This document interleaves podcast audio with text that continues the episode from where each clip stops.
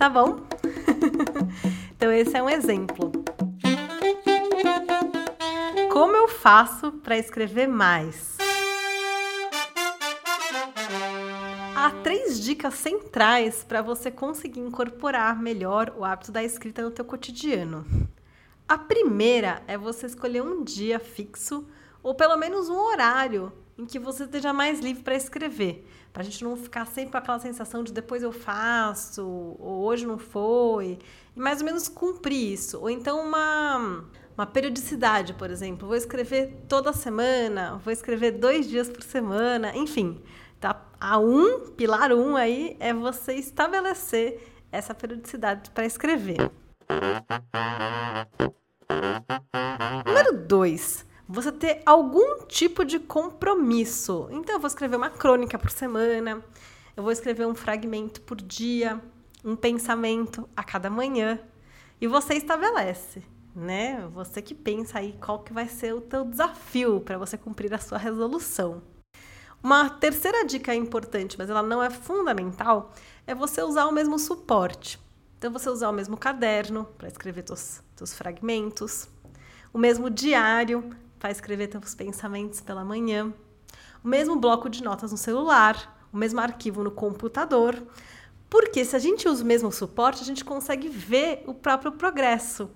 E sobre acompanhar o próprio progresso, há aplicativos de celular muito eficientes para que a gente que nos lembram do que a gente tem que fazer. Eu até uso o Habit List, vou mandar para vocês o link mas você pode também fazer uns modelos bem eficientes para registrar rotinas em bullet journals, para quem gosta de bullet journals, que são os, jornais, os diários pontilhados. Também vou deixar uma imagem aí na página do episódio. Mas tem um lindo que eu aprendi que você pode fazer, que é comprar uns adesivos em forma de estrela que vende em qualquer papelaria e você colar a cada texto escrito, ou a cada coisa que você conseguiu, você colar uma estrelinha na sua geladeira. Ou, enfim, em algum outro lugar que você consiga ver sempre. Então, você vai olhar aquela constelação, informação e vai falar: Nossa, estou progredindo muito. Estou cumprindo minha resolução de ano novo. E quais podem ser os desafios para que a gente escreva mais? Bom, você pode então escrever um pensamento a cada manhã, que eu acho linda, é uma forma da gente se manter com a inspiração alta. Inclusive, pode até passar a limpo alguma frase que você ouviu e é bonita. Você também pode escrever uma crônica, um conto por curto por semana. Essa eu acho muito boa porque tem uma ideia do Ray Bradbury que é o autor de Fahrenheit 451, que ele fala que é impossível você escrever 52 contos ruins na sequência. então, considerando que um ano tem 52 semanas, pelo menos um texto vai prestar. o Sérgio Mota sempre lembra dessa ideia. E em 2017, o Sérgio fez o desafio de escrever 20 contos durante um ano. Não só ele cumpriu esse desafio, você pode ler, vou deixar aí o link da, do, do blog dele, mas também ele publicou comigo na revista Mafagafo número 2, um texto que se chama Cyber Buchicho. Outra ideia para você escrever é você pensar uma quantidade pré-estabelecida de palavra por semana. Essa ideia, ela, às vezes, ela pode causar um pouco de bloqueio, porque tem semanas que a gente não escreve tanto que, enfim, dá meta, mas com certa flexibilidade pode ser um desafio interessante. Para o pessoal aí das prosas longas, quem escreve romance, e até mesmo quem escreve tese, enfim, que tem que escrever muito, é interessante a gente saber mais ou menos quantas palavras a gente escreve por semana, até para entender quanto que eu preciso escrever para chegar no final. para quem é vintage e tem acesso a folhas de jornal impresso, tem uma que eu acho uma graça que é você selecionar algumas notícias e você deixa numa pasta. Aí você pega uma notícia e você pinta essa notícia com aqueles canetões pretos e no final você com as palavras que ficam, você consegue formar um poema, uma frase. É super bonito, também vou deixar aí um link para você olhar a respeito. Outra ideia, que a gente está com muitas ideias para você cumprir a tua resolução de ano novo, é você escrever dificuldades ou ideias para escrever a respeito em, em, tiras de papel. Então você pega uma tira de papel e escreve assim: é, escrever sobre uma cena na praia, escrever sobre o primeiro beijo, escrever sobre o sonho de ontem. E você dobra todas essas tiras de papel e coloca elas num pote. E aí você pode sortear as suas tiras de papel com ideias para escrever e aí você sempre vai ter, enfim, uma ideia para você, uma, uma, um ponto de partida para fazer um texto.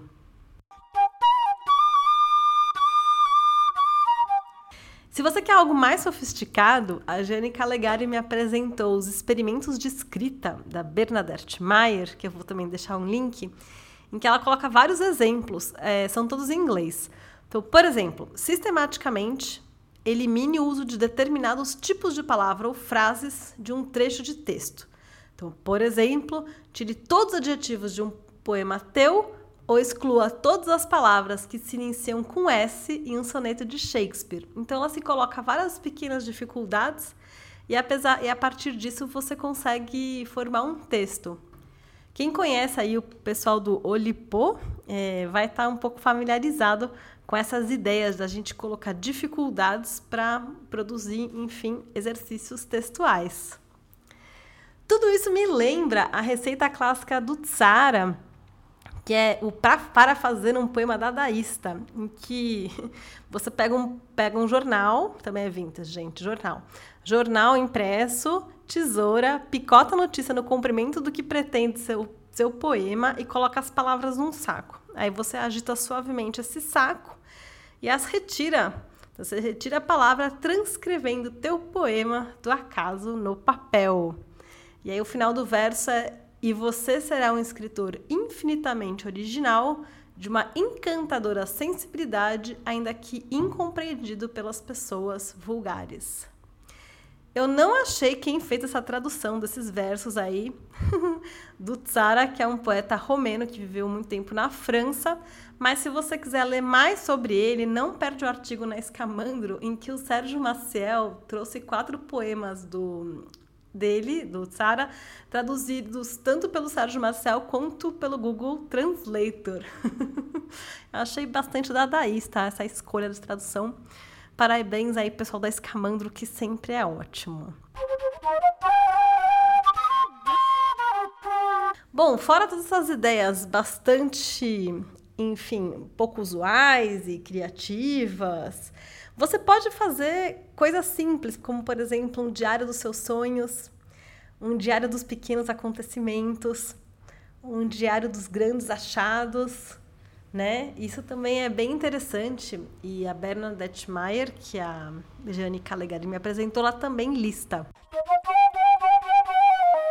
E criar um grupo de escrita. Você pode conversar com pessoas que você gosta e vocês juntos criarem um grupo de escrita. Se reunir a cada 15 dias, trocarem textos. Ah, é tão gostoso. Fazer cursos de escrita criativa, né? Hoje em dia, enfim, há cursos de todos os jeitos, formatos, tamanhos de bolso, do gratuito aos pagos super caros, que duram muitos anos, que duram só algumas semanas, online, presenciais. É muito interessante fazer essas atividades porque a gente troca, enfim, a gente conhece pessoas e nós cumprimos as resoluções de ano novo. A minha resolução de ano novo vai ser escrever semanalmente no blog. Eu idealizei uma série que se chama Tranquilas Tecnologias. Ainda não escrevi nada sobre isso, vai começar semana que vem. E eu pretendo escrever toda semana por lá. Queria saber qual que é a tua e vamos ver se todo mundo junto consegue escrever mais, porque o mundo precisa.